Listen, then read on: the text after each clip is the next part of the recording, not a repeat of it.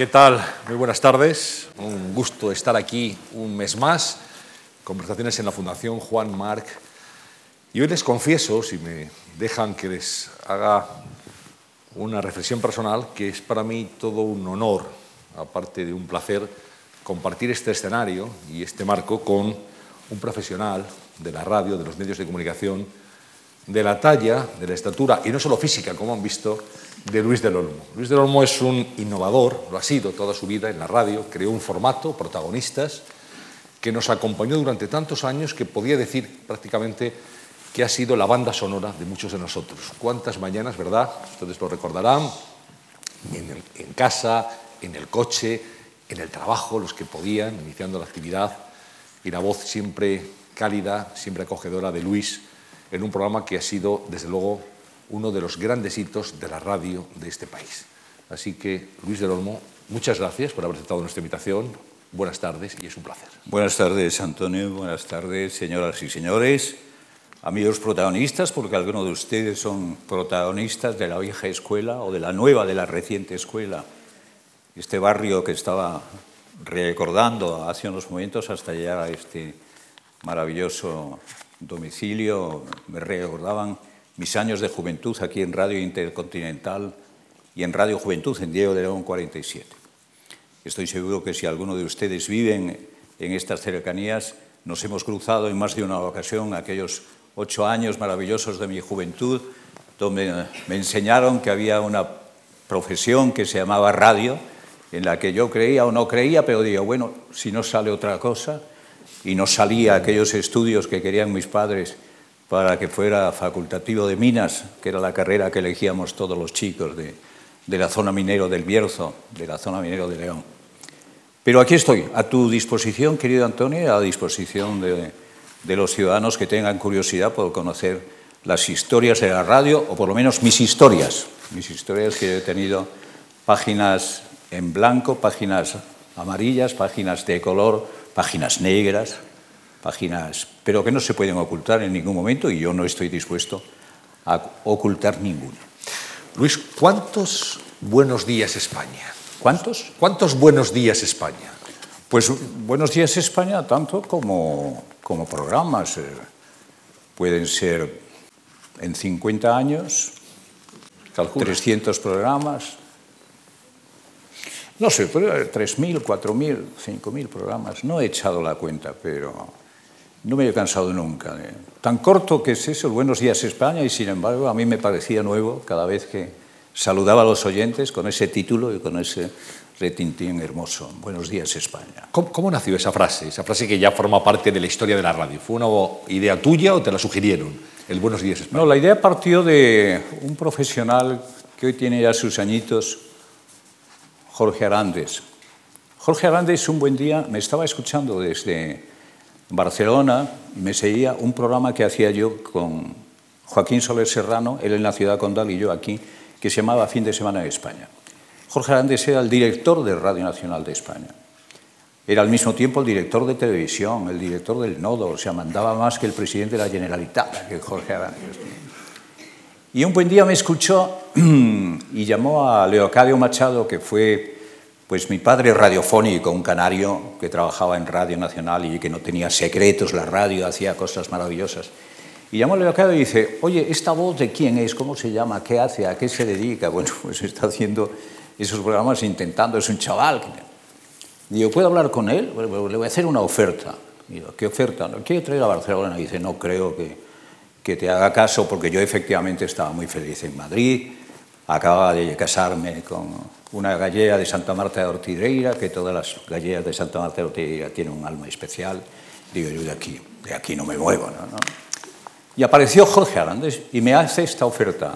Dice, después de tomar unos cafés, me dice, Luis, te vengo escuchando con Joaquín Soler Serrano en este programa y tal.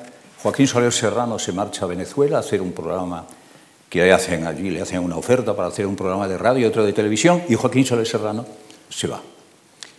Y, estamos intentando cubrir su puesto. ¿Te vienes a Barcelona?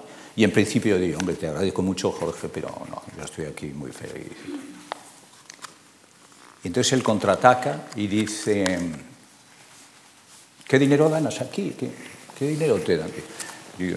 Pues mira, el locutor superior, el, el sueldo que tengo es 9.480 con 20.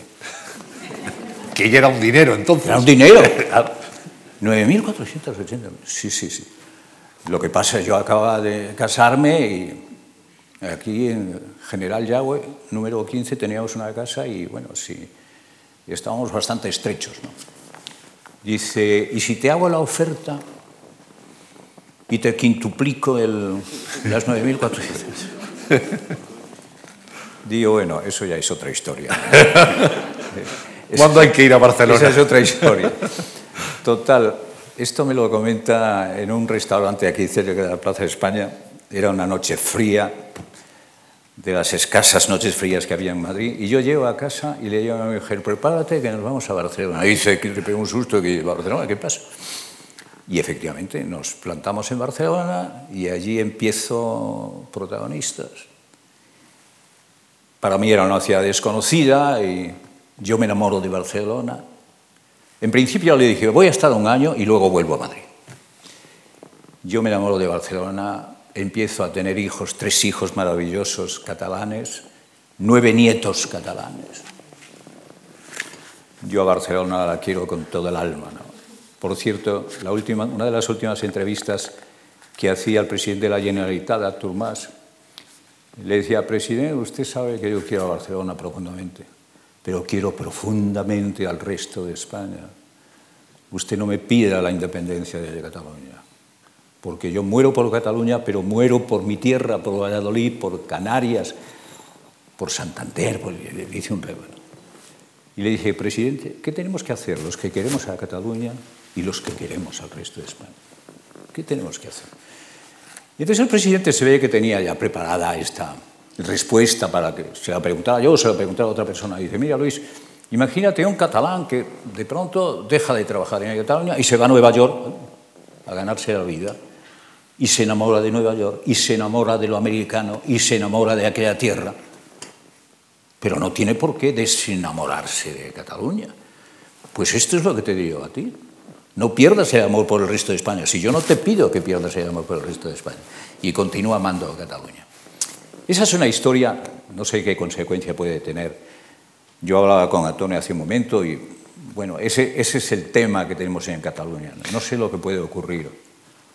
Pero como el sentido común no funcione de unos y otros gobiernos, vamos a tener, espero que no, pero me da la impresión que vamos a tener unas noticias que no son demasiado buenas, ¿no? Y yo lo lamentaría con todo el alma. Hay un desconocimiento. Yo muchas veces en el programa Protagonistas, cuando algún oyente entraba y decía, Luis, tú hablas muy bien de Cataluña, pero, pero yo no voy a Cataluña porque me han dicho que tú entras en un establecimiento de Cataluña y si no hablas catalán no te atienden.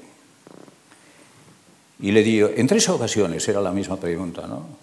Y le decía, mira, Dios me libre de llamar mentiroso a uno de mis oyentes, pero yo a usted le estoy diciendo que está mintiendo. Eso no es verdad. Pues eso no le ha ocurrido a usted a que no. No, pero me lo han contado. Ah, se lo han contado. No digo que haya algún desgraciado, algún malvado que haga eso, pero la inmensa mayoría no. Usted venga a Cataluña y luego charlamos. Si te parece... este, es el, este es el gran desconocimiento que los que vivimos en Cataluña, mis amigos catalanes, no conocen el resto de España. Yo muchas veces cuando llegan los veranos le oye, venir a Santander, oye, venir a que os voy a enseñar esa parte de León y de Asturias. Y se van a, a Francia o a Italia. Hay muchísima gente en Cataluña que no conoce. Y hay muchísima gente del resto de España que no conoce a Cataluña. Total, que tendríamos que viajar más unos y otros. Yo rezo a la Virgen de la Encina, que es la patrona del Bierzo, y que es una Virgen morena, y a la otra morenica también, que se pongan de acuerdo, para que este problema no lo paguen nuestros nietos, sobre todo. Yo, yo cuando digo, tengo nueve nietos catalanes, nueve nietos catalanes. Hay que verlos. ¿eh? Iba a traerlos aquí, pero me dijo Antonio, no, porque no tenemos presupuesto. No tenemos sitio, no, pero bueno, No en otra ocasión. Luis. ¿Eh? Hablaremos luego de Cataluña, vamos a hablar de Cataluña. Con protagonistas, el, el formato de protagonistas, mucha gente no lo sabe, es un formato italiano. Sí. en, su origen. Jorge Arandes Masip, es uno de los grandes nombres de la radio que tú has hecho referencia. Jorge Arandes, uno de los directivos míticos también, eh, escucha un programa en Italia que es el que quiere encargarte para modernizar las mañanas y hacer lo que ahora llamamos un magazine, que entonces prácticamente no existía. Tú e yo se llamaba el programa, que lo escucha. Tú y yo. Que lo escucha Jorge Arandes. Y entonces, qué bonito esto, lo voy a llevar a la programación. Y, y me lo ofrece a mí tarde o temprano, después de un Jorge eh, Ferrer, José Ferrer, no sé. el primero que se hizo cargo de protagonistas fue José Ferrer. Que se llamaba, perdona, Protagonistas Nosotros. Protagonistas Nosotros. José Ferrer viene a Madrid a trabajar y tal, y dejan allí el programa, y es cuando me dice Jorge, oye, hazte cargo tú de este programa. Digo, sí, pero eh, me vas a permitir que haga algún cambio. Aquel programa solo se dirigía a la mujer, a las amas de casa, que el 90% de los programas de entonces era femenino. Digo, yo continúo hablando de la mujer, pero déjenme que continúe hablando de los taxistas, de los estudiantes, el hombre del campo, de los niños, del humor. El día que nace el debate sobre el Estado de la Nación en clave de humor con Luis Sánchez Pola, que ustedes recordarán con Typical, aquello son páginas de la historia de oro que yo tengo grabadas, gracias, se lo comentaba Antonio hace un momento también, porque yo no me preocupé, yo me preocupaba de hacer el programa en directo todos los días, pero no de grabarlo, no lo grababa. Y Alfonso Sía, nuestro querido y majestuoso Alfonso Sía, sí lo grababa, le daban una cinta y lo conservaba. Y el otro día, en un homenaje que me dieron los tertulianos aquí en Madrid, me dice Alfonso, yo tengo los 20 años grabados de, del debate sobre la instauración, digo, ¿qué me dices? Total, que me los ha prestado, voy a hacer una copia y es uno de los tesoros que yo voy a tener en mis museos, porque yo tengo museos. Yo no tengo una, una agencia de, leche pascual como mi amigo Tomás, pero tengo dos museos, uno en Ponferrada, que están invitados a conocerlo, museos de la radio, y otro museo en, el, en Roda de Bará, en Tarragona.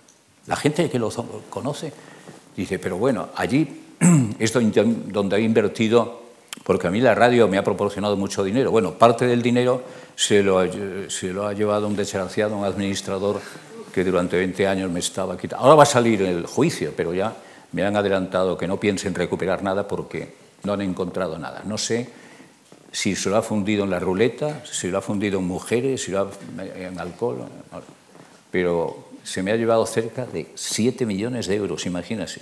Es mucho dinero, es mucho dinero, pero son muchos años los que yo he estado trabajando ahí continuamente y afortunadamente no solamente me querían los oyentes, sino me querían las firmas publicitarias que, según me contaban los administradores, eh, cotizaban y se, y se patrocinaban muy bien. ¿no? Bueno, es uno de los grandes logros de protagonistas, el Estado de la Nación. Es un debate donde estaban Tipicol, donde estaba Mingote, donde estaba Alfonso Sía, donde estuvo eh, Jorge Chumichúmez, los grandes, Gila, o sea, los grandes humoristas de... Ha sido uno de los logros que estuvo 20 años en antena. Irrepetible. 20 años. El otro día, y en ese programa, yo recuerdo una vez, dábamos unos premios que era el más bonito que en San Luis, y decidíamos, bueno, pues aquí en este mes, aquí en, a los políticos, a los artistas, a las personas. Y entonces un día dice, se lo vamos a dar al rey, a ver lo que dice. Y el rey, encantado, dice, no solamente lo acepto, sino que voy a, a recogerlo. Y en una en un restaurante del, viejo Madrid, allí aparece el rey una noche, con la reina, me llama la reina por la tarde y me dice, Luis, sé que vais a entregar un premio al rey, y me dice la reina, Luis, ¿puedo asistir yo? ¡Qué compromiso! Digo, Majestad, pero ¿qué me está diciendo? Usted puede asistir, usted puede hacerlo. Y aparece la reina también. Bueno, tenéis, hay momentos de aquí, en Casa Sisto, el antiguo Casa Sisto está detrás del Congreso de los Diputados. Y tenías que ver a, Luis Sánchez Polat cuando, después de la cena, a las doce y media de la noche, le decía, son casos, pequeños detalles, le decía Luis al rey, a la reina, dice, Majestades, me tienen ustedes preocupados, son las doce y media, el metro lo van a cerrar a la una, ¿cómo van a, cómo van a volver a casa, no? Y luego aquella, aquella noche le dimos también, le dimos el más bonito que un San Luis al rey y la más bonita que un San Luis a la reina, ¿no? Y Luis Sánchez Polac que tenía toda simpatía y todo. Lo que no hacía Luis Sánchez Polá no nos atrevíamos a. Y Luis Sánchez Polá le dice a la reina, aquí tiene el título, un título que dibujaba Antonio Mingote de manera artística y preciosa, y le dice a la reina, mire, el del Olmo no nos paga demasiado bien y entonces nosotros estamos un poco fastidiados y este arco de plata mm, me podría dar dos mil pesetas que nos ha costado. y la reina, no sé dónde sacó el dinero, dos mil pesetas y aquí tiene. Sí, sí, sí, Luis Sánchez Polac, que fue, ¿Eh? fue nuestro Groucho Mars en, España. cuando hacíamos, cuando estuvimos, o sea, primero estuvimos en Radio Nacional, luego estuvimos en la COPE, más tarde en Onda Cero. Cuando estábamos en Onda Cero, aquí en Pintor Rosales, cuando salíamos los miércoles del debate sobre el Estado de la Nación, todos íbamos detrás como perritos a la, vera de Luis Sánchez Polat. Y hacía siempre lo mismo. Se dirigía a un kiosco que estaba enfrente y antes de llegar al kiosco ya decía, por favor, deme el Frankfurter Allgemeine. Y la gente se quedaba... No sabe alemán. Y le preguntaba, ¿sabes alemán? No, alemán, no, no tengo ni Solo lo quiero para hacer el crucigrama. Este, este, Luis Sánchez irrepetible. Yo el día que falleció, yo lo iba a ver todos los días. Eh. Estaba en la clínica con su mujer y recuerdo el, penúltimo día de haber fallecido, estaba sentado en la cama mirando hacia el techo con los ojos fijos. Y, y me dice la señora, no, no, no, no, no intentes hablarle porque no te enteras. Y se me ocurrió cogerle la mano y le dije, Luis, eh, si sabes que estamos hablando ahora tu mujer y yo, apriétame la mano. Y me apretó la mano. Se estaba enterando de lo que ocurría, pero no podía exteriorizar nada. Yo es la muerte más terrible que he padecido de gente querida y de, incluso de familiares, porque a Luis yo le quería con todo el alma. Asistía a su boda, asistía a todas las ceremonias relacionadas con sus sobrinos y con su mujer, pero Luis Sánchez, mujer, Luis Sánchez si hubiera nacido en América, sería un Groucho Marx. Sin duda. Pero seguro. Quería hablar también contigo, Luis, de, las tertulias. Tú incorporas las tertulias a la radio. Eran muy distintas a las actuales. Buscabais unos perfiles quizá más intelectuales en muchos casos, no solamente periodistas, gente que podía aportar desde un campo de la filosofía o de la sociología o de las ciencias políticas, y tú armas la tertulia matinal en España. Esas tertulias, que en principio, ¿qué tertulias? Tú imagínate Horacio Sáenz Guerrero, que entonces era director de, la vanguardia. De la vanguardia. Manuel Eguineche, recordado y desaparecido recientemente. Pepe Mario Armero. Pepe Oneto era de los jóvenes que había allí. Eran unas tertulias con una categoría que yo decía. Yo tenía que frotarme los ojos y digo, no es verdad, pues era verdad. Aquellas tertulias marcaron un antes y un después para, efectivamente, porque eran tertulianos que contaban las cosas, pero lo hacían con un conocimiento y con un respeto que la gente, mm, los que tienen los mismos años que yo, tienen que recordarlas. Porque yo acabo, me decía Antonio, pero ¿por qué te has jubilado? Pero, Antonio, ¿sabes que yo tengo 77 años y que dentro de cuatro días me va a caer el campanazo de los 80? ¿Qué hago yo trabajando? Oye, ya está bien de madrugones, ¿eh? Porque todo lo llevaba muy bien y los madrugones, yo no me enteraba todavía que a las seis menos cuarto de la mañana sonaba el despertador. Y ahora cuando a las, son las diez de la mañana y entra mi mujer en la habitación y me dice, Luis, que ya han pasado las burras de la leche, que son las diez de la mañana. Estoy disfrutando ahora y descubriendo lo que es acostarse tarde. Si te apetece a las 4 de la mañana, te levantas y ves la televisión que no has visto a las 9 de la mañana. Y, y eso es una maravilla. Eso es una maravilla. He estado durante tiempo, tiempo y tiempo, y ahora digo, ¿cómo es posible? ¿Cómo habré aguantado? He aguantado porque me enloquecía, el mundo de la radio me enloquecía. Aquella radio que te permitía, de pronto tú tenías el antojo de decir, entonces trabajamos en Onda Cero. Allí no me tenían ningún problema para cuando les planteaba, oye, es una locura hacer el programa en Moscú, ¿por qué no? Y hacer un programa en Moscú no es como ahora, que la tecnología te permite, en dos días los técnicos te montan una línea. No, no, allí los técnicos tenían que ir 15 días antes a Moscú. Y el trabajar desde Radio Moscú, el trabajar desde Radio Pekín. Eso, pocos compañeros, yo hablo con los colegas, digo, es que vosotros no habéis tenido la fortuna que he tenido yo de trabajar y que no tenía ningún problema. Cuando yo decía, yo quiero ir con los con nuestros eh, soldados que están aquí en, en, el frente, en el último ring, pues vamos para allá. Por cierto, hablando de, de soldados, cuando yo tengo un hijo que es periodista, se casa con una muchacha vasca que está tan loca como, como él, porque son dos locos maravillosos, viajeros continuamente.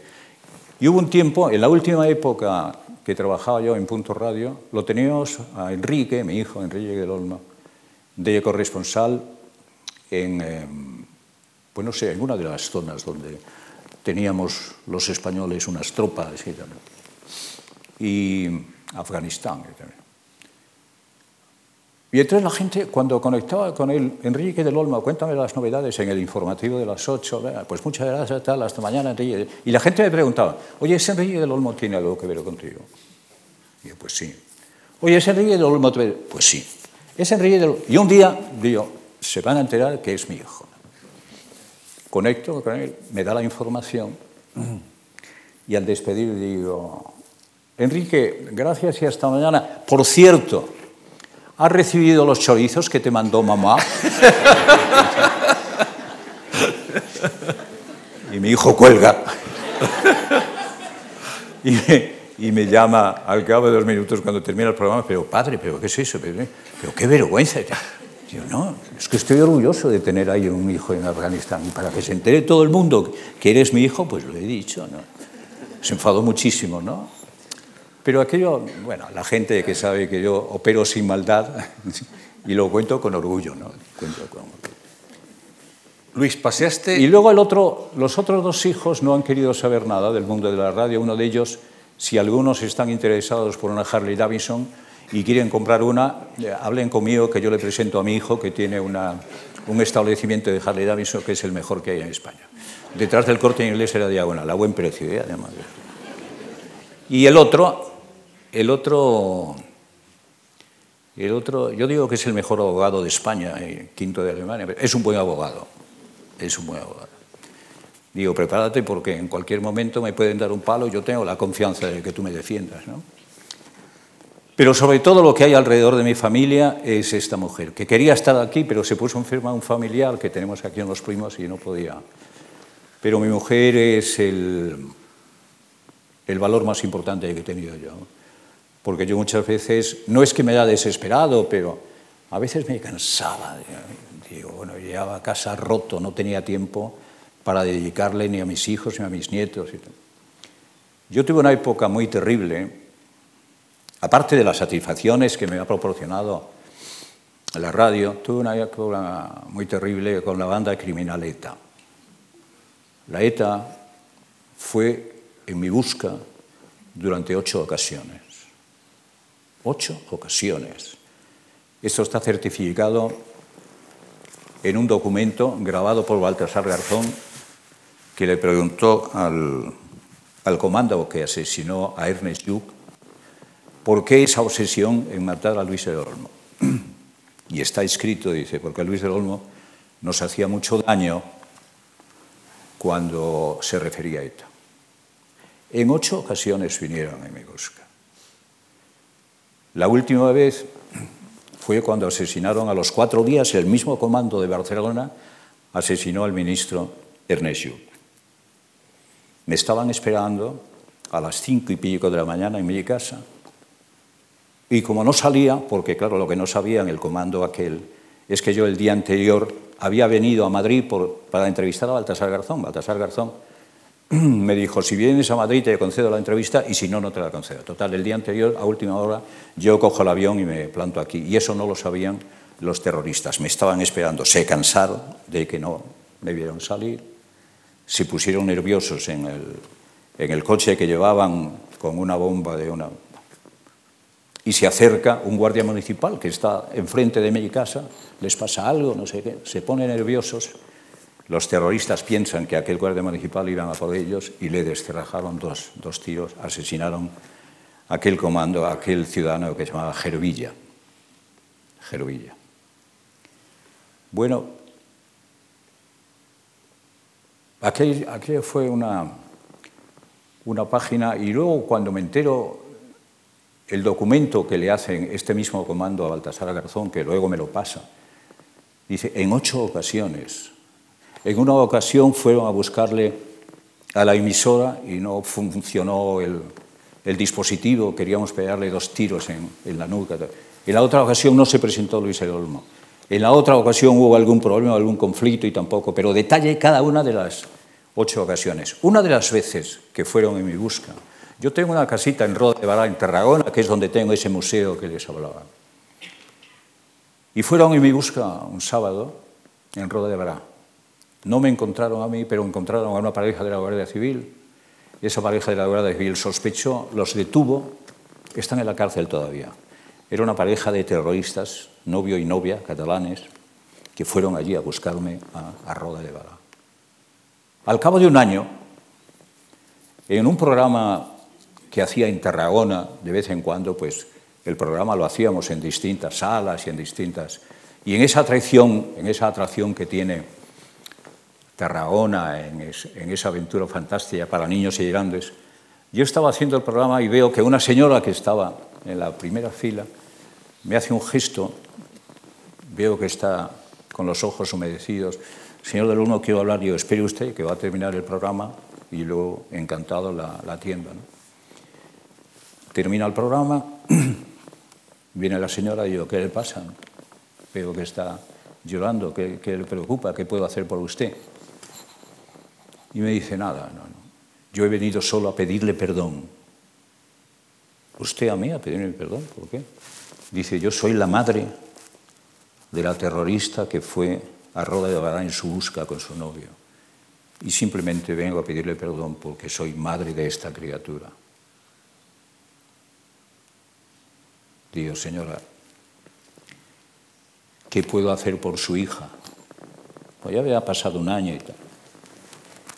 Y le digo a la señora, ¿qué puedo hacer por su hija? Me dice, nada. Mi hija está donde tiene que estar, en la cárcel, purgando lo que intentaban hacer y lo que habían hecho otras fechorías. Tenía otro contacto relacionado con las madres de ETA. Aquello fue, me dejó fuera de órbita. ¿no? En otra ocasión, cuando asesinaron a, no sé si recuerdan ustedes, al ingeniero de la central nuclear del El José María Ría. Aquel eh, apareció con unas alambres y con tres tiros, terrible. ¿no? Y, y yo dije, Pedí al resto de los oyentes, yo hacía el programa en Barcelona, que no cogieran el teléfono, que sí lo cogieran los ciudadanos vascos para que condenaran los vascos aquel acto. Y empezaron a llamarlo. Y yo había hecho un comentario antes de que empezaran a llamar los oyentes vascos, diciendo seguramente en Guerra y Batasuna, mientras España tiene ese dolor y en el País Vasco lo mismo por ese asesinado brutal, en Guerra y Batasuna estarán descorchando botellas de champán y no sé qué con que efectivamente me empiecen a llamar gente del País Vasco condenando aquella fechoría y llama a un individuo. Le dice, soy John Idillas, de Ribatasuna. Me dice, ¿usted ha comentado que en Ribatasuna estamos descorchando botellas de champán? Digo, sí, sí, sí, lo he comentado, sí. Y me puso de chupa de domine. Bueno, me dijo lo que no está escrito, que yo estaba separando a la, sociedad vasca, que no sé qué, que yo estaba mintiendo a los oyentes, que no era verdad lo que decía. El Asuna era la mano política de la, de la banda criminalita. Yo le dejé hablar. Y le digo, ¿ha terminado usted? Y cuelga el teléfono. Entonces yo hago otro comentario digo, bueno, ya ven, los de ETA y sus socios en Río además de asesinar, ya ven los demócratas y los tolerantes que son, ¿no?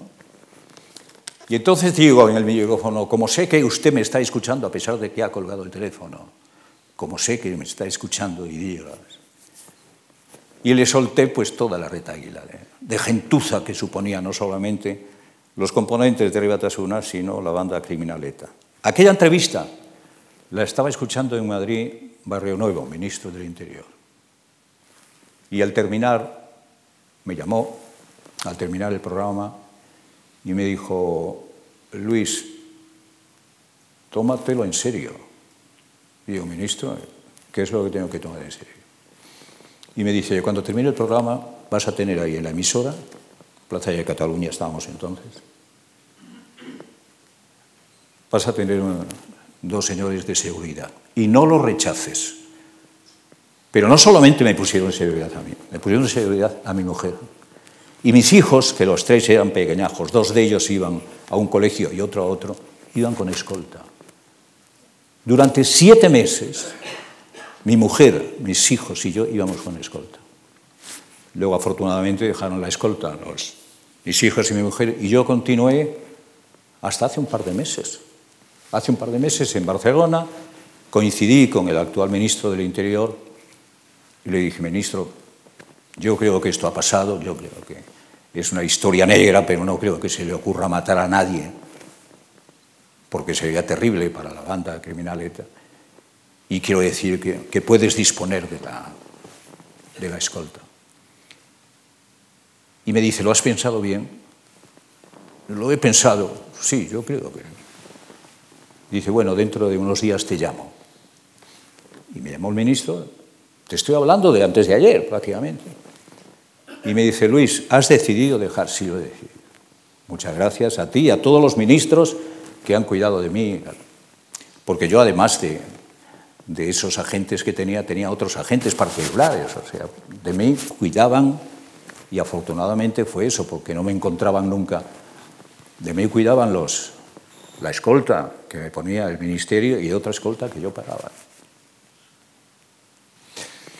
Bueno, esa es la historia más terrible que cuando yo enseño, mira la documentación que escribió eh, Baltasar Garzón cuando, cuando le, contaban y en el número uno y en el número dos y en el atentado número tres y en la cuarta ocasión y en el quinto, es espeluznante.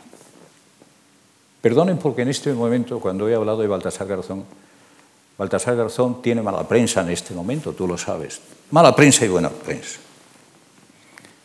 Yo conozco a Baltasar Garzón con Johan Cruyff hace muchos años y los tres ponemos en marcha Proyecto Hombre que es otro de los temas donde yo me involucro y yo continúo trabajando. Ahora mismo vamos a inaugurar otro centro de proyecto hombre en Tarragona, porque el mundo de la droga, desgraciadamente, no sé. Y yo hice mucha amistad y yo conozco a Baltasar Garzón, conozco a su madre, conozco a sus hermanas. Con Baltasar Garzón durante muchos años hicimos aquellos partidos benéficos que los que son veteranos recordarán aquellos partidos que presidía el rey en el campo del Madrid, en el campo del Valencia, en el campo del Barça, en el campo del Sevilla, en el campo Recordamos mucho, mucho dinero para el Proyecto Hombre. Y yo siempre que he necesitado para hacer alguna de estas organizaciones benéficas, he tenido siempre a, a Baltasar Garzón. Si Baltasar Garzón no hubiera existido, porque dice, bueno, ha operado, es posiblemente, no tenía que haber hecho lo que hizo en los juzgados de Valencia, es posible, es posible que ahí haya errado, pero también yo muchas veces pienso, de no haber sido por Baltasar Garzón, el problema que surgió en Valencia y, todos y lo que está coleando ahora con Bárcenas, etc., quizá nadie se había enterado. No lo sé, es una apreciación mía. Pero yo, el respeto para aquellas personas que no creen en Baltasar Garzón, que los hay, pero yo por encima de todo, Baltasar Garzón es un amigo que me ha ayudado muchísimo en esos proyectos y en esas aventuras para trabajar. Yo el otro día estuve en Galicia, en las Rías Bajas. Invitaron un grupo de periodistas para dar allí unas charlas y tal. Las amas de casa de, de las Rías Bajas y de las Rías Altas adoran a Baltasar Garzón. porque Baltasar Garzón se empeñó en terminar con aquellos transeúntes del mundo de la droga que llevó el, el mal a tantos y tantos muchachos que fallecieron por el narcotráfico en el mundo de Galicia. A Baltasar Garzón le tienen en los altares. A mí me duele particularmente cuando compañeros ponen verde a Baltasar Garzón, tienen todo su derecho, a lo mejor tienen toda su razón también, pero les pido que me disculpen por ser amigo de Baltasar Garzón. Bueno, no hace falta pedir disculpas, yo sí te pido, esto es una conversación, Luis, no un monólogo, no un monólogo. Entonces, te pido, por favor, que nos atengamos a la pauta, eh, con todo cariño. Eh, ¿Tú tuviste miedo? ¿Has sentido miedo alguna vez? Sí. ¿Miedo físico? Sí, pero pánico, no miedo, no pánico.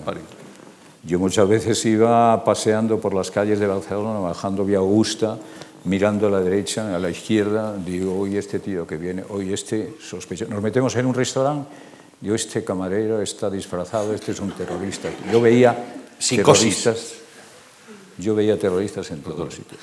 Pero miedo no, pánico. Pánico. Y entonces tú me dices, ¿y cómo has aguantado? Yo estuve a punto, estaba haciendo las maletas para marcharme a Buenos Aires. Con toda la familia, ¿no? Lo mismo que hizo Carlos Herrera, que Carlos Herrera también estuvo durante un tiempo muy perseguido por aquella historia de la plaza. Y Carlos Herrera se quitó de medio, se marchó con la familia. Bueno, pues yo estuve a punto de hacerlo, porque yo también tenía pánico. No solamente que me quitaran de en medio a mí, sino que, que mataran a mi familia, ¿no? La radio a veces también sirve para salvar vidas y tú tienes algunos casos, alguno muy conocido, de una persona que como en la película Qué bello es vivir, piensa que no merece la pena seguir en, en este mundo y sin embargo gracias a protagonistas que escuchan un coche, reflexiona y no hace lo que quería hacer. Sí, era un ingeniero de Valencia. Yo estaba en los estudios de Paseo de Gracia 1 y al término del programa, ya a la una de la tarde, entra un señor y me dice, soy fulano de tal, soy ingeniero y tal.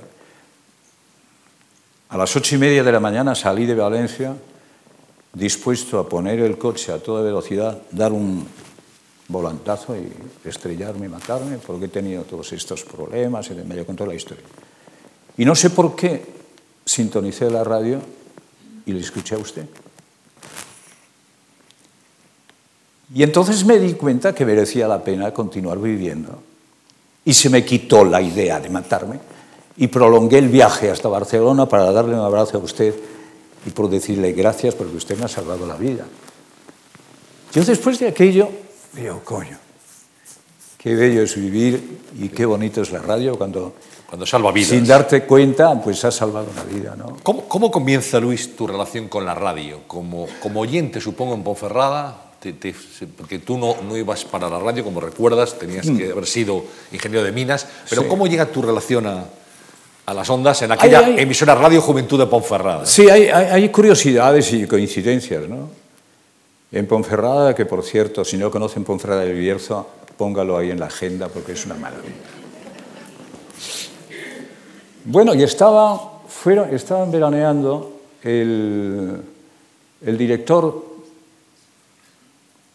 de La Voz de Asturias, que era familiar de un, un tipo que tenía minas de hierro en, Iban camino, me lo contaron luego, iban camino de Cacabelos, a ver a conocer a Prada a tope y tal. Escucharon la radio y encontraron con que estaba hablando. Yo estaba hablando en un espacio semanal que se llamaba Ventanal de la Ciudad. Y me llamó, le llamó la atención. Y entonces comenta este, el, director de región, el director de región de Oviedo. Coño, este chico, que tenía en contacto con Radio Asturias, de la SEO. Dice, este chico yo creo que puede ser. Total, hablan con mi padre y mi padre no, no, no, deja el chico que termina los estudios y tal. Hablan con mi madre y dice, de ninguna manera. Tal. Y a mí aquello, cuando me entero, digo, coño, pues a mí me hace ilusión, ¿no? Y les digo, ¿por qué no hablan con el director de la emisora, Ernesto Fernández Vázquez, que tiene un, pico especial para convencer a mis padres? y efectivamente habla con Ernesto Fernández Vázquez, Ernesto Fernández habla con mis padres y deciden, bueno, pero que se vaya un año nada más ¿eh? a Radio Asturias. Y yo me voy a Radio Asturias. Y en Radio Asturias lo primero que hago es alquilar en la calle, en la calle Uría una pensión que me cobraban 3.000 pesetas y me dan 4.000 pesetas. Radio Asturias me dan 4.000 pesetas. Bueno, aquello para mí ya era un dinero, pero tenía mil pesetillas para... Y, y de pronto el director de La Voz de León, José Luis Pérez Peraletti, se entera que hay un chaval de Ponferrada trabajando en Radio Asturias que puede venir muy bien para la emisora de León. Y va a Asturias, va a Oviedo, y me dice, oye, ¿por qué no te vienes a, a la emisora de La Voz de León? Me dice, ¿cuánto te pagan aquí? Yo, 4.000 pesetas. Digo, te pago 4.500. Tú siempre has ido subiendo. ¿eh? Y yo entre las 500 pesetas de más y sobre todo que de León estaba más cerca de Ponferrada, ¿eh? pues al cabo de un año efectivamente me voy a Ponferrada, me voy a, a León. En León estoy seis años maravillosos, Contábamos cuando veníamos para acá la historia de una compañera que se llama María Jesús Álvarez Molo, que era la voz más maravillosa, luego la fichó Radio Nacional y estuvo en los informativos mucho tiempo. Era la locutora con la que yo hacía cosas en, en La Voz de León. Una preciosidad. En La Voz de León trabajaba un muchacho que se llamaba Paco Umbral. Francisco Umbral. Y el tío, entre comillas, cabroncete, me quita la novia porque yo estaba en medio noviado ya con, con María Jesús Álvarez. Me la quita. Aquello fue un disgusto tremendo. Yo no sé cómo voy a recuperar mi tal. Y un buen día, en esa eh, estamos, eh, me llaman de Ponferrada, mi hermana, mayor que yo, y me dice, sal al expreso de Alicia, que pasaba a las doce y media de la noche, que pasan los padres. Digo, ¿qué pasa? ¿Algún problema? Sí, pero no te preocupes, es una cosa de... No, no, tiene importancia, es un bulto que han encontrado a mamá y tal, tal, tal.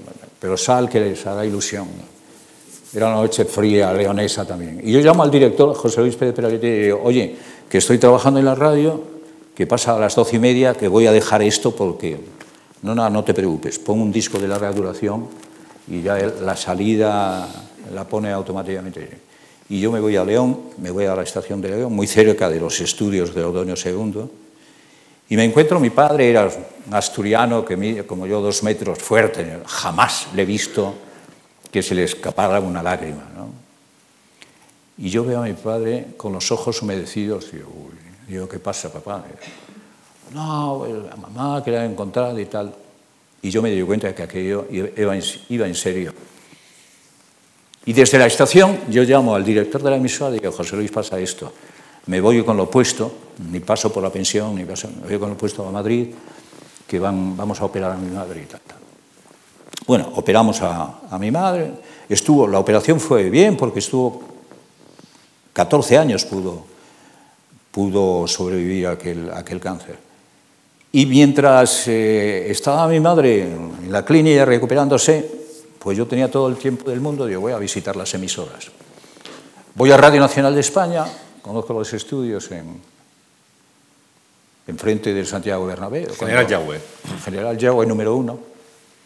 Y veo una nota que dice, concurso de locutores, no sé, no sé. me presento. Y voy a Radio Intercontinental de la mano de la banda, Manolo de la banda, no, Manolo de la banda, no. Mariano de la banda. Mariano y me dice, aquí hay otro concurso, y me presento. Ánimo. Y en Radio Juventud de España, enfrente, de Radio enfrente, hay otro concurso. Y te presentas. Y me dirige Manolo Machado, dice, preséntate. Y me presentan los tres, y los tres los apruebo. Entonces yo llamo a, llamo a, a León, llamo al, al, director, digo, mira, ya no vuelvo, voy a recoger las cosas voy a recoger las cosas en la, en la pensión, pero yo me quedo aquí, ha pasado esto. Y allí empieza mi vida, mi locura. O sea, yo estoy trabajando noche y día. Mira, yo tenía épocas, una vez que estoy trabajando en Radio Nacional, estoy trabajando en, el, en el, cuadro artístico de, y estoy en Radio Juventud. Pero yo tenía fechas como este, dice, no es posible, te lo juro que es verdad. Yo abría Radio Juventud a las 6 de la mañana, estaba hasta las dos y pico de la tarde. Me iba a comer en un restaurante que precisamente ahora fui en su busca, pero ya no está, La Serrata. Y a las 4 de la tarde entraba en Radio Intercontinental. ¿A ustedes le suena Mercedes Domenech? Una actriz fantástica de Radio Intercontinental. Bueno, pues yo hacía las obras de teatro, las presentaciones, los narradores. Terminaba Radio Intercontinental y me iba a Fonopolis, que eran unos estudios donde se grababan para todas las emisoras, para la SER, para Radio Nacional. Estaba hasta las 12, hasta las 10 y media. A las 10 y media me iba a Televisión Española a trabajar en el informativo de, Televisión Española, que estaban entonces... El, en el Paseo de La Habana. No, no, no, no, no, no. estaban ya en los estudios. ¿eh? Y desde allí, cuando terminaba el informativo de televisión, me iba a hacer el programa de América.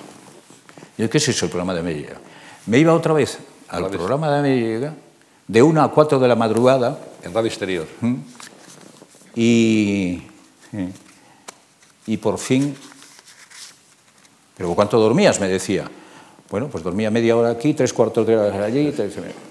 Yo llegué a un momento que estaba tan a punto de pillar una enfermedad, que, pero yo estuve tres años sin ir a Ponferrada por no asustar a mi madre, porque me quedé delgadito. estaba trabajando como un loco de un lado a otro. Y eh, en ese programa de América, yo recuerdo que, ¿cómo se llamaba este? Ay, Dios mío. Era un locutor que hacía mucha publicidad y estaba también fichada por, fichado por, por Radio Nacional de España. Era un veterano. Bueno, hacemos un informativo, el programa de media de 1 a 4, a las 2 de la madrugada, hacemos un informativo y el primer informativo que entro con este hombre dice algo así como, esta tarde el jefe del Estado ha visitado y ha inaugurado el Ferrol del Caudillo, ha inaugurado una fábrica de chorizos y los chorizos mayores del gobierno han estado presentes y tal.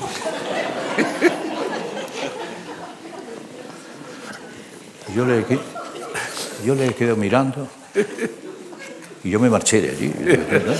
No fuera a ser. No, no, no, a este le fusilan. Y le digo, pero, pero tú sabes lo que has dicho. Estaba Franco todavía. ¿eh? Dice, no te preocupes. Llevamos dos años con este programa y falta todavía recibir un control de escucha de América porque la señal se cae en el mar y no llega. No lo escucha nadie. No lo escucha nadie. Para que luego digan que en la dictadura no había radio crítica, como ves. Luis, Luis, te va a preguntar ahora un compañero muy querido tuyo. Eh, ha sido competidor, adversario, pero sí que sois muy amigos que respetéis mucho, Iñaki Gabilondo. Hombre, Iñaki. Hola Luis, hola Antonio, hola a todos.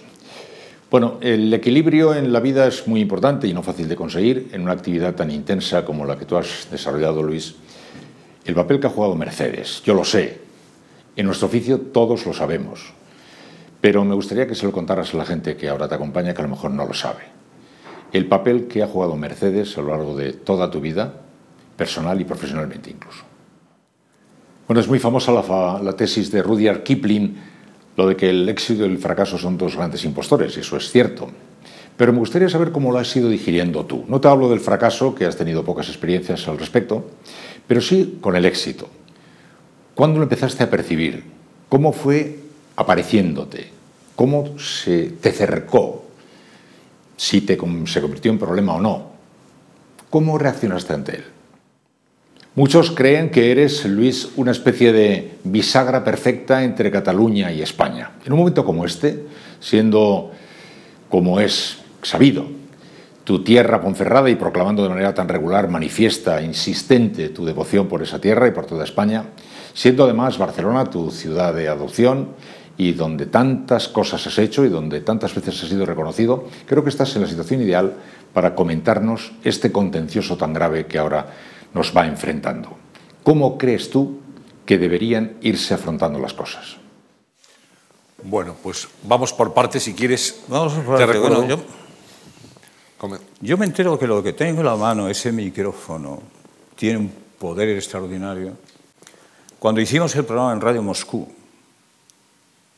yo digo, esto no lo escucha nadie, que me va a escuchar en Radio Moscú. La repercusión fue tan brutal que yo dije, eh, bueno, lo que tengo es, es un micrófono de fuego, que me, puedo quemar o me, puedo, me puede catapultar a las alturas. Allí fue donde me doy cuenta que el protagonista, si lo que estaba haciendo, lo que estábamos haciendo, el equipo que me rodeaba, tenía un futuro, era espléndido y, y aquello me enamoró. Con relación a la segunda parte, bueno, pues ya hemos comentado algo. Yo no sé lo que va a pasar dentro de cuatro días o dentro de diez días.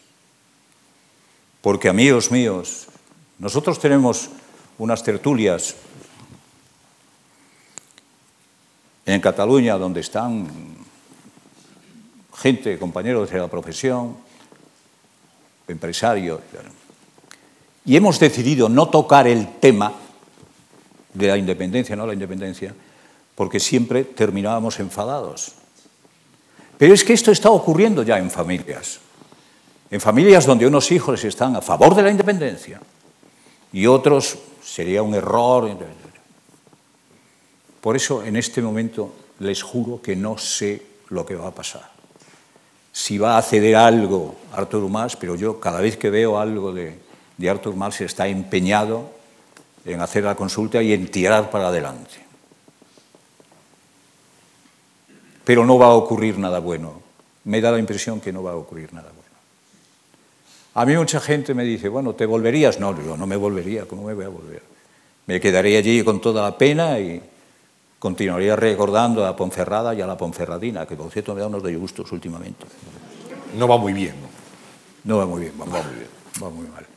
Pero es que la gente, a cualquiera que le preguntes, está preocupadísimo por saber qué es lo que va a suceder dentro de 15 días. No lo sé, Iñaki, lo que va a ocurrir. Pero me temo que no va a ocurrir nada bueno. Yo ahora estoy acercándome a los pueblos de Cataluña simplemente porque quiero tomar nota de lo que está sucediendo. Y lo que está sucediendo en la mayoría de los pueblos, que la bandera estelada, la bandera independentista, está colgada en un 40% de muchos pueblos de Cataluña. El asunto está tan feo. Yo coincidí con la vicepresidenta el otro día, anteayer, que estaba inaugurando los 75 años de la agencia EFE. Y le decía, vicepresidenta, ¿qué va a pasar? Y no supo contestarme tampoco. Si la vicepresidenta no sabe lo que va a ocurrir, ¿cómo lo voy a saber yo? Pero que lo lamento en todo el alma, que, que, que, que me duelen, porque, insisto, quiero tanto a Cataluña como quiero el último rincón de Cantabria y de Galicia, de Andalucía y de Extremadura. Y yo sería uno de los que me moriría de pena si efectivamente esa independencia se proclamara. Me moriría de pena. Luis, te preguntaba Iñaki por, por Mercedes. Antes hablabas de ella, lo que ha significado Mercedes en tu vida. ¿Tú has tenido, o te arrepientes en este momento, has tenido la sensación de que no has sido el padre que hubieras querido ser para tus hijos? No. No, no, no, lo he hecho muy mal. Lo he hecho muy mal. Todos los padres están orgullosos de, de haber educado a sus hijos. Yo, por el egoísmo de la radio, no tuve oportunidad. No quise, pudo más la radio. O quizá por la confianza que tenía que mi mujer podía con ello, ¿no? Pero yo salía de casa a las seis de la mañana y volvía a las diez de la, noche cuando los niños estaban acostados. O sea, lo que ha hecho esta mujer o por los hijos no terminaré, terminaré de, recordárselo y de agradecérselo nunca. Yo he sido, querido Antonio, un mal padre. Por el egoísmo a mi profesión y he pedido perdón muchas veces a mis hijos. Mis hijos son maduros. Intento ahora, con los nietos, hacer lo que no hice con mis hijos.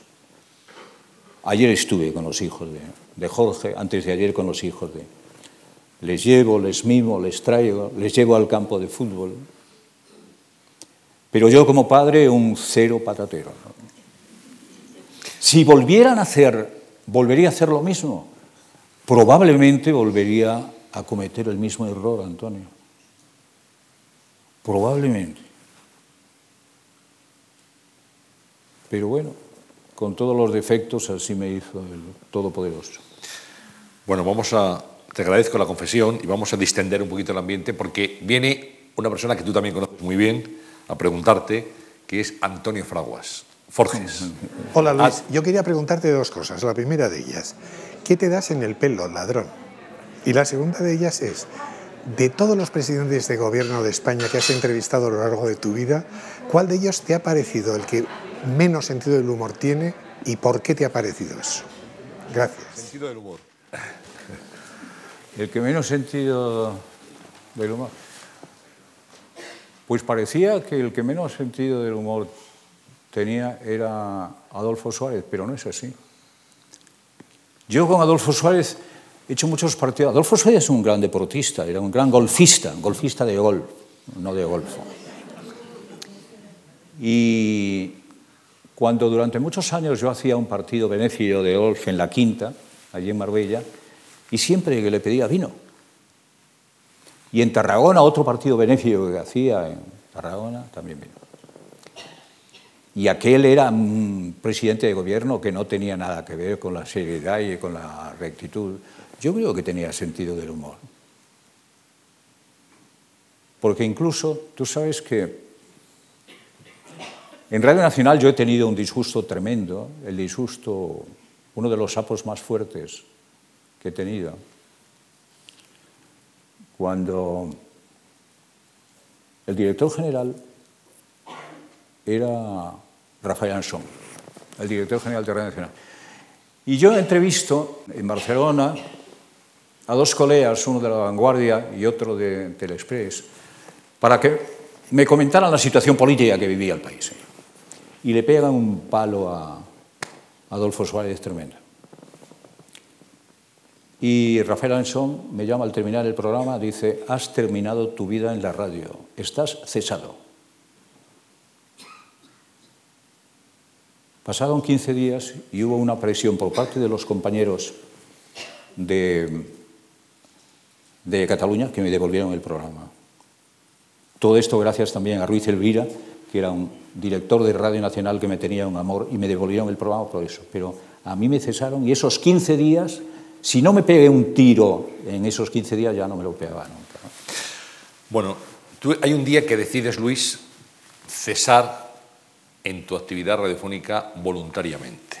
Lo haces en la antena de Radio Nacional de España, no hace mucho tiempo, en la antena de la que ha sido tu casa durante tantos años. Y hoy tenemos ese momento que tiene un testigo de excepción, una persona muy querida por todos, que es Vicente del Bosque, el seleccionador nacional. Tú haces una entrevista a Vicente del Bosque y cuando termina la entrevista te despides. Y haces una despedida muy sencilla. Y quiero preguntarte, y quiero que pensemos todos, lo que en ese momento pasaba por tu cabeza y por tu corazón.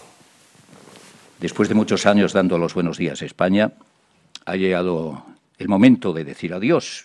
Me explico, un adiós que esta vez no es un hasta luego.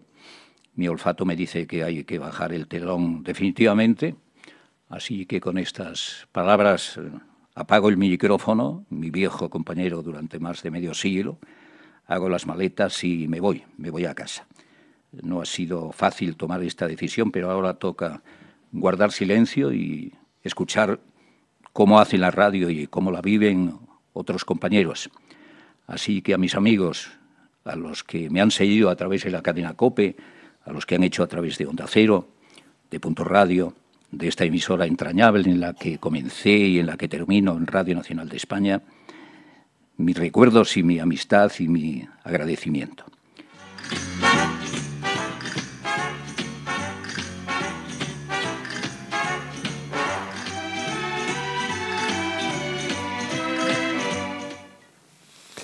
El final de, protagonistas. ¿Qué, ¿Qué sentiste en ese momento, Luis? Pues fíjate que mi mujer, yo le llamé media hora antes de empezar la entrevista, digo, escucha la entrevista y escucha al final sobre todo. Pero mi mujer no sabía que me iba a despedir. sea, la primera sorprendida fue, fue ella. ¿no? ¿Qué siento? En ese momento siento nostalgia y un, escalofrío hermoso. No me arrepiento, ¿no? Porque es que, insisto, si yo no me jubilo ahora, ¿cuándo me voy a jubilar? Si probablemente me tenía que haber jubilado hace 10 años. La gente se jubila a los 65 años, ¿no? Yo tengo 77. Antes de ayer en Córdoba estaba hablando con el cordobés que me enseñó que está el tío funcionando y tiene la misma edad, somos quintos, tiene 77 años.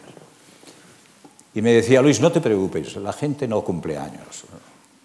Si tú tienes salud y yo tengo salud, tú no pienses en los 77, ni que dentro de tres años vas a cumplir 80. ¿no? Me insufló una, bueno, una, una vitalidad. Y hay gente, oye, si no te duele nada, coño, tienes que estar dando las gracias al Todopoderoso. ¿no?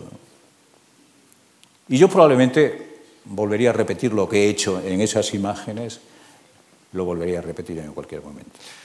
Y ahora, entre otras cosas, porque hay otros compañeros que lo están haciendo muy bien. Hoy se está haciendo una radio claro, fantástica. Te iba a preguntar por eso. Ahora, ahora ¿qué escuchas? Ahora, ¿Qué? ahora, ¿qué radio escuchas? ¿A qué compañeros escuchas? Bueno, eh, eh, escucho, escucho a Carlos Herrera, escucho a Pepa Bueno, escucho a este compañero de Radio Nacional fantástico, ¿cómo se llama? El de Alfredo las Menéndez. Alfredo Menéndez. Alfredo es, es un crack. El chaval este, porque es que además muy es joven, muy joven. Muy joven. Es muy joven. Y tiene una intuición a la hora de preguntar o a la hora de comentar fantástica. Ernesto Sáenz de Begoa, de vez en cuando sintonizo también. Iñaki en el comentario, porque Iñaki no, Iñaki se va a retirar a los 90 años. Pero Iñaki tiene ese comentario de oro a las 9 de la mañana, que eso es fantástico. Y luego cuando voy a mi pueblo, pues escucho a la familia Linares. La familia Linares que es una familia que los, las hijas son periodistas y están, la madre es una comentarista, la, el, el, el, otro hijo es el, el, técnico especial, es una familia maravillosa que yo quiero, y cuando voy allí a mi pueblo les escucho a ellos, claro. Tú dices, y es verdad que se hace y se ha hecho muy buena radio en España. España es un país de radio, la radio comunica, la radio transmite emociones, y mucha gente se ha preguntado, ¿y Luis no ha hecho nunca televisión? ¿Y si tuviste tus pinitos en televisión, aparte de este informativo sí, que nos contabas no, no, antes? No, Tú has hecho programas en televisión, pero nunca, pero nunca llegaste a intimar con el medio. No, pero yo no, oye, yo de vez en cuando me miro al espejo, ¿no? Y, guaperas como tú puedes hacer televisión. Muchas gracias. Pero yo, yo hice... Ajustate las gafas, Luis. Yo hice, yo hice, yo hice un, una serie de 13 capítulos con María y Carmen, los veteranos a lo mejor recuerdan con María y Carmen y sus muñecos, sí. la siete y media musical se llamaba, era un concurso, ya desde Barcelona. Sí. Pero yo hice otro programa que debía de tener, recién llegado a Madrid, o sea, debía de tener 22 o 23 años. Era un programa que el locutor, que era yo, salía vestido de comandante y la locutora de azafata. Y entonces los protagonistas que intervenían eran los niños de las escuelas. Y los niños de las escuelas tenían que adivinar pues aquella vista, que, aquello que es la Catedral de Burgos o, o la mezquita de, de, de Córdoba. ¿no? ¿Cómo se llamaba el realizador? Ya no me acuerdo el realizador, ha desaparecido. Y luego con, con Pepe Casas, ¿a ti te suena el nombre? Sí. Pepe Casas era el artífice de, lo, de la primera televisión de los informativos. Pepe Casas me llamó y de vez en cuando eh, me metía en el informativo y cuando se ponía enfermo el de la imagen, dice que traigan al, tío feo este. Y entonces yo salía en sustitución del guaperas de la... Pero nada más. Y luego presenté el Festival del Mediterráneo con Marisa Medina. Yo no sé si precisamente fue el último y fue por intervenir yo también, porque ya no hubo cerró. Y presenté también el Festival de Benidorm. Soy tan mayor que presenté el Festival de Benidorm. Yo es que he hecho muchas cosas, pero en televisión muy poquitas, contadas cosas. Y un programa también. Que me hubiera gustado, sí, pero con otra cara y la cara no. no de cosas eh, extrañas, digamos, o inusuales que ha hecho Luis en, en, radio, aparte de hacer protagonistas en una mina, eh, lo hiciste en, en muchísimos sitios, muchas capitales de, del mundo. Hacías un programa de radio que fue muy importante en su momento en Barcelona, se llamaba De 12 a 12. Ah. Era un programa que empezaba a las 12 de la noche del sábado y Sí, acababa, cuéntalo tú, Sí, sí, sí, sí. a las 12 de la mañana del domingo. Sí, sí. Yo estaba haciendo el programa de lunes a viernes y llegaba el sábado y decía, bueno, el sábado Luis lo tendrá para salir con su familia. No. Fui tan egoísta que el sábado hacía un programa que se llamaba de 12 a 12. Empezaba a las 12 de la noche del sábado, lo tenía que estar preparando pues desde primera hora y terminaba a las 12 del mediodía del domingo. 12 horas. ¿Qué hacían esas 12 horas? Bueno, había entrevistas, llamaba a los oyentes y hacíamos a las 4 en punto, a las 4 de la madrugada en un estudio maravilloso de Paseo de Gracia, una radio nacional, hacíamos un cara al público. Y yo invitaba a todos los taxistas y a toda la gente de bien, buena o mala, que quisiera venir.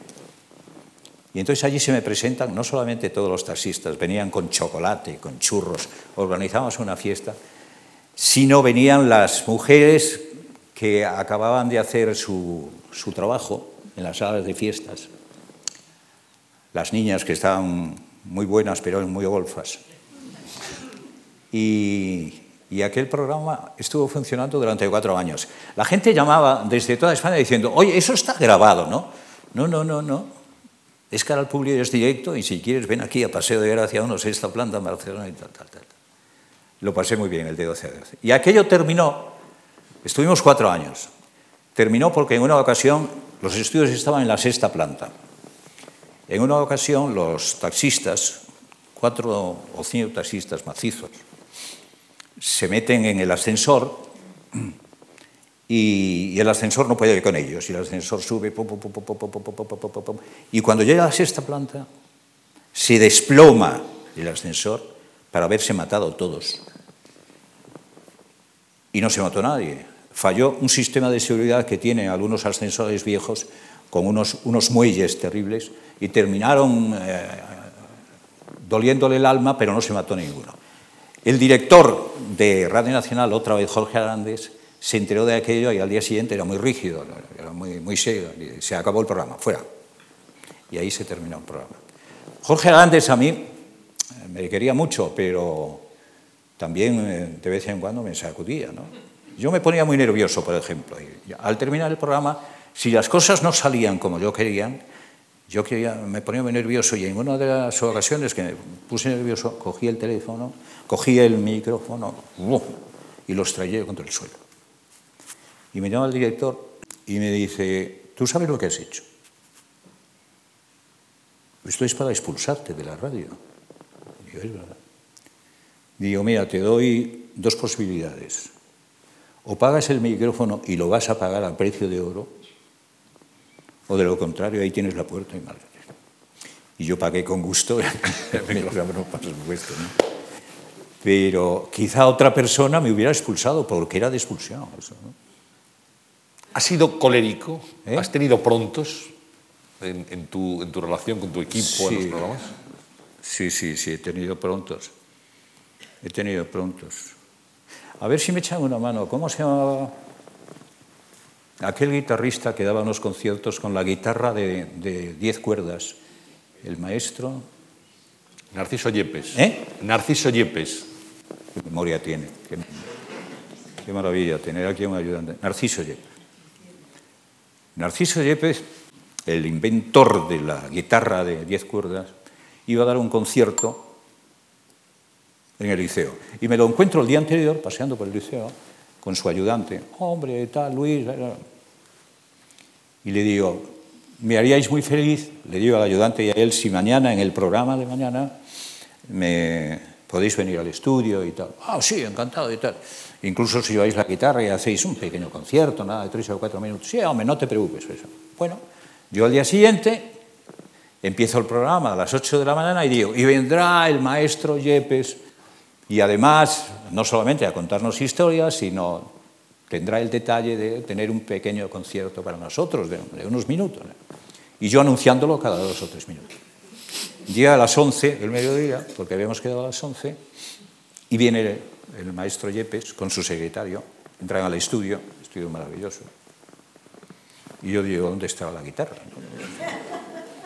Se sienta, digo, buenos días maestro, y tal, tal, tal, porque el maestro nos ha prometido que dentro de un momento pues hará un pequeño concierto con esa maravillosa guitarra y tal, tal. Por cierto, no veo la guitarra. ¿Dónde está la guitarra, maestro? Y me dice muy serio, la guitarra está donde tiene que estar, descansando en el hotel para el concierto que doy en el liceo esta noche. Yo le digo, pues aquí ha terminado la entrevista, maestro. y se me quedó mirando. Y me dice, es posible que nunca me han hecho, porque hablar del doctor Yepes era hablar, no sé, del Plácido Domingo. De hoy, artista, sin ¿eh? duda. Y sí, sí, sí. Buenos días y hasta la próxima que espero sea... sea con la guitarra. ¿Eh? La próxima con la guitarra. Entonces, eh, Narciso Yepes bajó a la cuarta planta a pedir mi dimisión a Jorge Hernández. Y me llama Jorge Hernández y dice, ¿qué ha pasado? Yo ha pasado esto, que me había prometido, que yo lo vengo anunciando, lo he anunciado 15 veces, y aparece aquí y dice que la guitarra está donde tiene que estar.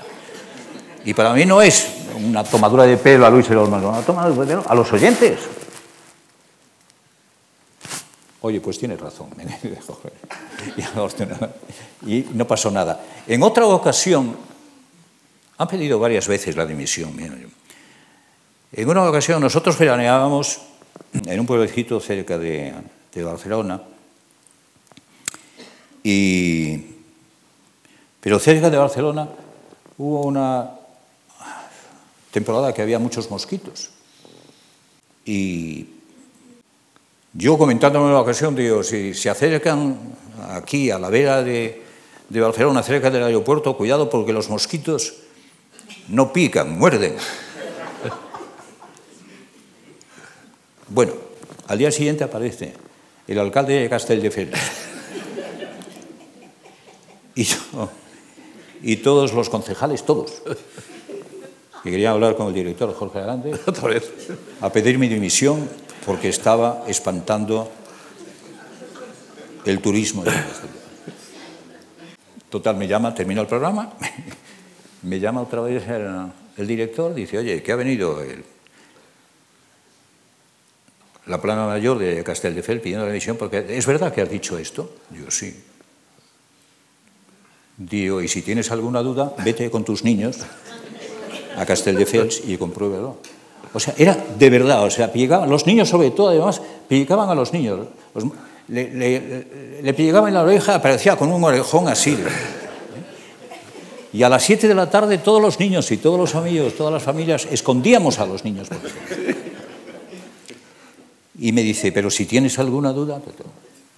Y efectivamente no pasó nada porque Jorge Arandes comprobó que había unos mosquitos hasta que no hicieron una, algo especial para matar aquella nube de mosquitos. Pero sí, sí, querían, estaría ahora, no sé, si me cesan, no sé qué estaría haciendo ahora. Bueno, a lo mejor estaba recitando, Luis, vamos ¿Eh? a, a lo mejor estaba recitando, digo, vamos a, a ver una, una faceta tuya que hay gente que no conoces, la de Rapsoda ha recitado en la radio muchas veces y este es el, el romance de la mina. Quince años como quince cartuchos de dinamita, con el fuego del grisú ardiendo en la sangre arisca, por el amor de una moza que de su amor no sabía. Quince ramas de cerezo floreciendo allá en la mina, entre un bosque de mampostas, sin pájaros ni sonrisa, Qué sencillo de contar el romance de tu vida, de tu padre estibador. La herencia fue bien exigua, una lámpara apagada, las huellas de una caricia y un reloj que aún marcaba las cinco y media del día en que el grisú vino al tajo, hambriento de carne viva. Echaste a andar el reloj lámpara fue encendida y bocamina adelante subiste a la sobreguía con el alba a las espaldas y la noche en las pupilas. Me encantaba la poesía, me encantaba. Hay, hay una poesía, lo que pasa es que... ¿Puedo? Sí. Es muy fuerte, ¿eh? Me depende cómo sea de fuerte. No me, no me comprometas. En la Fundación Juan Marc. Yo voy todos los años. Yo soy leonés del año y como leonés del año formo parte del jurado para proclamar quién es el leonés del año de- del, día, año siguiente. Y en ese jurado hay un sacerdote de la Catedral de León con un sentido del humor maravilloso. Y cuando estábamos proclamando el leonés del año, ya a las dos de la madrugada, yo creo que todos teníamos una copa. Este sacerdote maravilloso, yo empiezo a creer en Dios cuando empiezo a conocer gente como este sacerdote. Eh, dice, yo tengo un poema de aquí de la montaña, en la montaña de León, donde hay lobos, pero hay amores también, donde la gente se quiere, donde los chicos jóvenes se enamoran de las muchachas y tal. Dice, hay un poema que dice algo así. Es un romance que le canta a una, a una muchacha que estaba enamorada. Dice, para salvar las noches, no, esta es otra. Pero también es muy bonita. sí. Tú la su- la dedicada- suave, Luis, la está suave. dedicada a las personas. Si me hubieras, si no me lo hubieras dicho, te lo hubiera preparado. Este poema dice algo así, no tiene nada que ver con los romances, no, no. Este tiene algo que ver como cuando has cumplido los 80 y tienes a una mujer como la mía, que, tiene 60 y está hecha una cría, y le dice, para salvar las noches en que estás enfadada, y con estos mis 10 años que llevo de ventaja, voy a obligarte, niña, a mirarme a la cara y hasta que te lo diga que no me des la espalda. Cuando seamos viejos, veremos con nostalgia sentados en un banco cómo la vida pasa. Yo alguno que no me entienda nada y tú inventándote prisas para volver a casa. Cuando seamos viejos no habrá tanta distancia. Sentirás menos miedo sabiéndome en tu cama. Ya ni discutiremos. No servirá de nada. Te reñiré bajito lo que antes te chillaba. Para salvar las noches en que estás enfadada y con estos mis diez años que llevo de ventaja porque a mí me falten fuerzas o a ti te falte gracia, entonces, niña mía, podrás darme la espalda.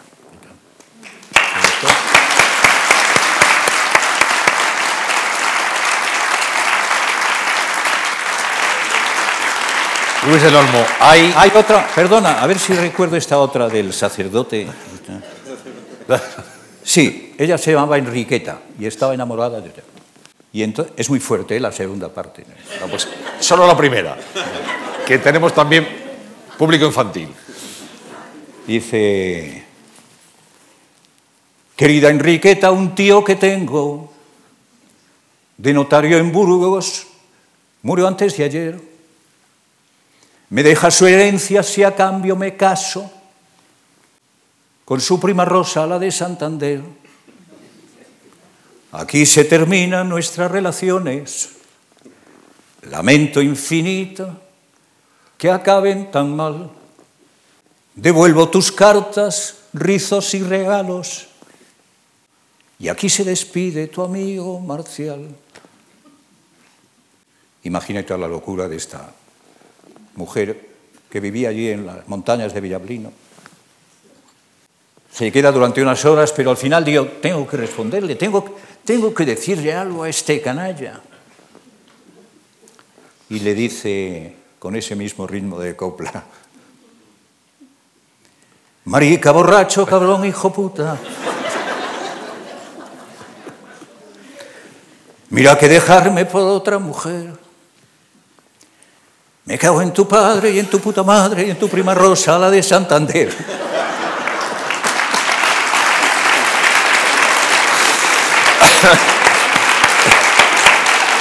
Bueno, evocamos, evocamos a Quevedo ¿eh? en, este marco. Vamos a ver unas fotos y quiero que, nos las comenzamos terminando ya, unas fotos de, de tu álbum, Luis. Este es un programa que se llamaba La Nueva Frontera. Yo terminaba a la una el programa y a la una y media empezaba en Radio Peninsular, que era la otra cadena de, de Radio Nacional, que se llamaba La Nueva Frontera. Y entonces, desde el primer momento, yo empecé a conocer y a crear a Cataluña cuando con una unidad móvil estaba de una y media a cinco y media en la calle continuamente, buscando personajes, visitando restaurantes a ver qué popular había. Este era un taxista, me parece. Pero eso fue una maravillosa escuela para mí, donde aprendí lo que se podía hacer con un micrófono, tu micrófono, tu unidad móvil y la gente escuchándote. Vamos con otra foto. Ahí estás con el que fue presidente del gobierno, Leopoldo Gausotelo. El presidente del gobierno recuerda un programa que hicimos en la Moncloa con todos los, con 80 o 90 niños, que me decían, ¿qué serio es? Y yo, no, no, no, tiene un sentido del humor, el, este asturiano maravilloso. ¿no? En la COPE, pues sí, tiempo de la COPE, por allí pasaron todas. Yo tengo un cariño especial a esto. Bueno, Esto estábamos, fuimos a hacer el programa con los soldados de Afganistán y estábamos realmente preocupados porque decían, no sé si nos van a tirotear o no, fíjate, este estaba preparado ya porque volábamos a, a una altura de 50 o 60 metros, pero dice, no te preocupes que si hay algún problema, aquí tenemos estos expertos militares. En... Fíjate, íbamos armados hasta los dientes. sí. Ahí es cuando, recordando a, a mi querido compañero, le digo a José María Aznar, ¿por qué presidente de la misma forma que me ha atendido usted aquí en Moncloa? No atiende también a, a mi compañero. Iñaki Gabilondo. Y de pronto él se queda callado, presidente del gobierno. ¿Por qué no entiende Iñaki? Se queda callado. Un silencio de unos segundos que se mastigan, porque un silencio en la radio es terrible, ¿no? Terrible. Y yo comento, digo, señoras y señores, no pasa nada, no se ha cortado la entrevista, el presidente del gobierno está pensando la respuesta.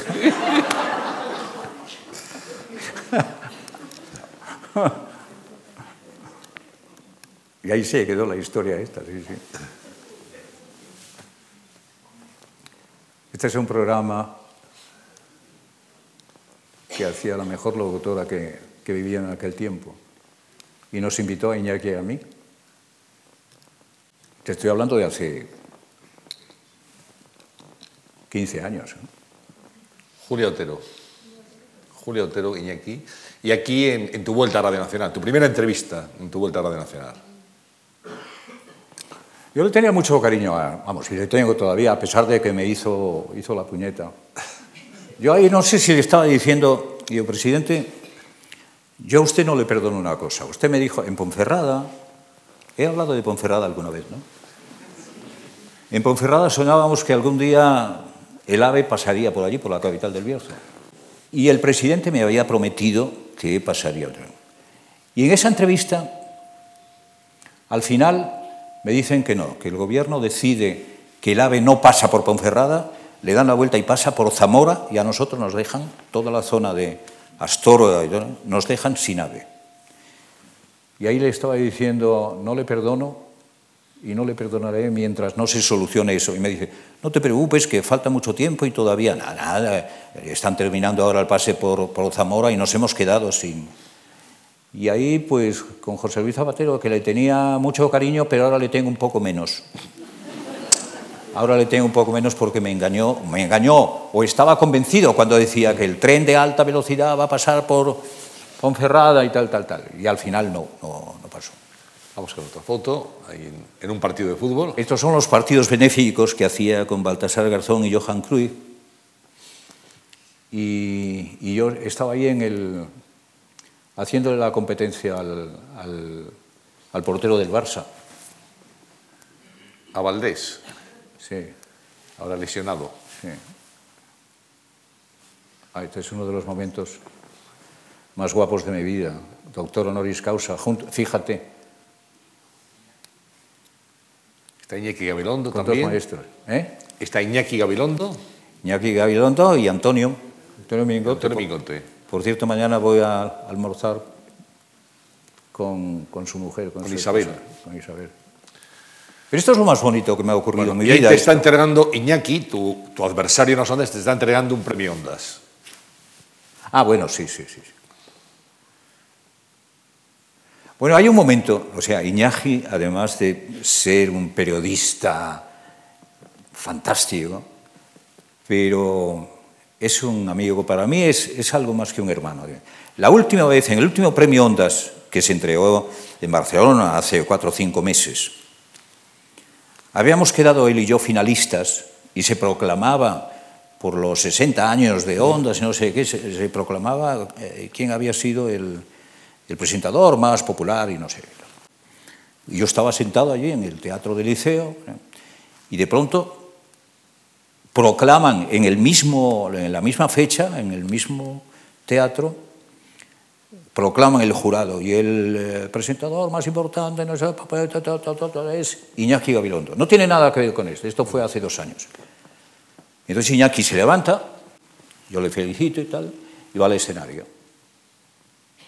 Y entonces Iñaki desde el escenario, hace unos meses, ¿eh? da las gracias, tal, tal, tal, dice, pero aquí tenía que estar mi compañero Luis de Olmo. Porque el jurado, dice Iñaki, el jurado se ha hecho con los oyentes de la cadena SER, mis oyentes. Y yo, lógicamente, dice Iñaki, he jugado con esa ventaja. Bueno, el que hace eso no tenía necesidad de decirlo, Iñaki. Pero a mí terminó de llenarme el corazón, Iñaki dice, Dios, qué tío eres, coño. Ese es Iñaki, ¿no? Bueno, Luis, estamos en el final y te voy a pedir, como a todos los invitados que pasan por estas conversaciones, que nos dejes tres propuestas que a tu juicio servirían para mejorar esta sociedad. Sé que te lo has traído escrito y te dejamos leerlo sin ningún Sí, problema. si no te importa, porque, porque eso es muy, es muy serio todo lo que hemos hablado, por lo menos, del mundo de la radio, pero estas tres propuestas que tú me haces, pensé que sería prudente llevarlas al papel, ya verás como me haya olvidado ahora. Yo creo que las tenías en la mano antes, fíjate. ¿Sí? Sí, ahí las tienes, eso es. Ahí, Sabíamos que las tenías. No sé cómo agradecerles de verdad. Yo esperaba ver aquí a cuatro primos y tres parientes y tal. Pero, pero hay mucha gente. ¿no? Hay mucha gente y eso quiere decir que para mí la, el premio más importante, son importantes los ocho Oscar que tengo, ocho Oscar, Son equivale, equivale a un Oscar, ¿no? Pero, pero lo más importante es el cariño de la gente, el cariño de, Camino de este local yo me encontré con seis o siete personas, de todas las edades, ¿no? Yo digo, Dios mío, gracias, Dios mío. Sea, la suerte, la, fortuna, el cariño que, que la gente me tiene, eso no se encuentra en ningunos grandes almacenes. Gracias otra vez. Bueno, aquí el maestro Antonio me pide tres propuestas para mejorar la sociedad. Yo soy un iluso, a lo mejor con esas propuestas mejora la sociedad. No, no, no soy tan iluso para esto. Pero como se puso muy pesado Antonio, dice, tienes que hacer las tres propuestas. Pues ahí en esa propuesta, la número uno, yo digo, una política más cercana al ciudadano y más alejada de la corrupción. Es necesario eliminar los privilegios y las ventajas de los políticos que los convierten en una clase aparte. Hay políticos que a los 20 años se subieron a un coche oficial y aún no se han bajado de él. La política ha de ser una vocación en vez de una profesión o un modo de vida. El político ha de estar al servicio del ciudadano y no, como tantas veces se ha dicho, el ciudadano al servicio del político. Hay que eliminar la dictadura de los partidos políticos mediante la inclusión de las listas abiertas. Anda, que no hemos quemado minutos pensando en las listas abiertas en la historia de protagonistas. El político ha de mirar más al ciudadano que le vota y no al partido que le controla. Cambiar el sistema de financiación de los partidos para controlar los casos de corrupción. Adelgazar la estructura estatal que en España tiene exceso, excesivo sobrepeso, porque abundan los nombramientos digitales, que no aportan nada importante a la riqueza del país, pero eso sí, viven, y muy bien, por cierto, de los impuestos de los ciudadanos. Con la eliminación de esos gastos superfluos, el Estado, pienso yo, tendría recursos suficientes para atender otras necesidades más urgentes. Segundo punto, una economía más productiva y menos especulativa. Una economía especulativa es pan para hoy y hambre para mañana. Ahí está el caso del ladrillo. Se construyeron más pisos de los que se necesitaban para alimentar la especulación. La economía especulativa produce cosas que en realidad no se necesitan simplemente porque aumentan artificialmente de valor. Abundan los especialistas en grandes números y en verdad se necesitan gestores expertos en la cuenta de la vieja que consigan que las administraciones públicas y la sociedad en general no abarque más de sus propias posibilidades. Una economía productiva es una economía solidaria, tiene los pies en la tierra y atiende a las necesidades reales de la sociedad. Crea puestos de trabajo sostenibles, no empleos basuras que se destrozan a las primeras de cambio. Una economía productiva ha de estar apoyada por un sistema fiscal más coherente y menos abusivo. Subir impuestos alocadamente conlleva la ruina de las empresas, el aumento del paro y la caída del consumo. En definitiva, una menor recaudación porque se ha matado la gallina de los huevos de oro. Con una economía menos especulativa, se eliminaría la cultura del pelotazo que tanto daño nos ha hecho desde que se instaló en nuestro país, allá por los fastos del 92.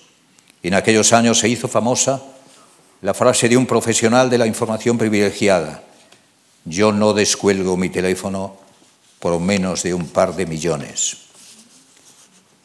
Y un sistema, y con esto termino, educativo más valorado y menos manipulado. Desde tiempos inmemoriales, nuestro país ha tratado de mala manera al educador. Desde aquella época, cuando se hizo famosa la frase tienes más hambre que un maestro escuela.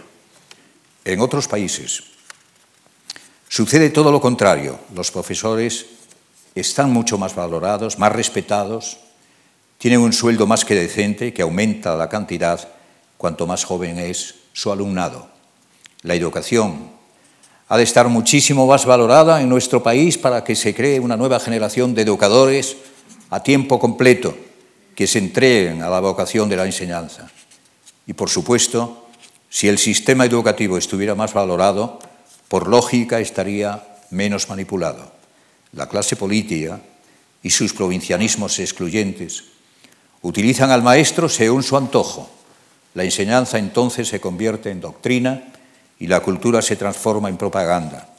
Se cambia la realidad, la historia y hasta la geografía, si es preciso, para infundir al alumno, en vez de conceptos, consignas.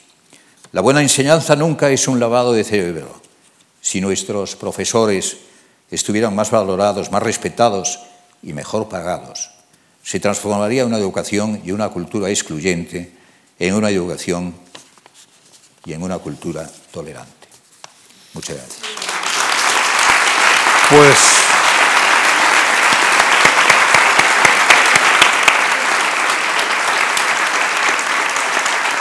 Pues así, así es, así es como hoy se ha mostrado Luis del Olmo. Podrías decir, Luis, buenas noches España. Les ha hablado hoy en directo aquí en la Fundación Juan March, Luis del Olmo. Muchas gracias.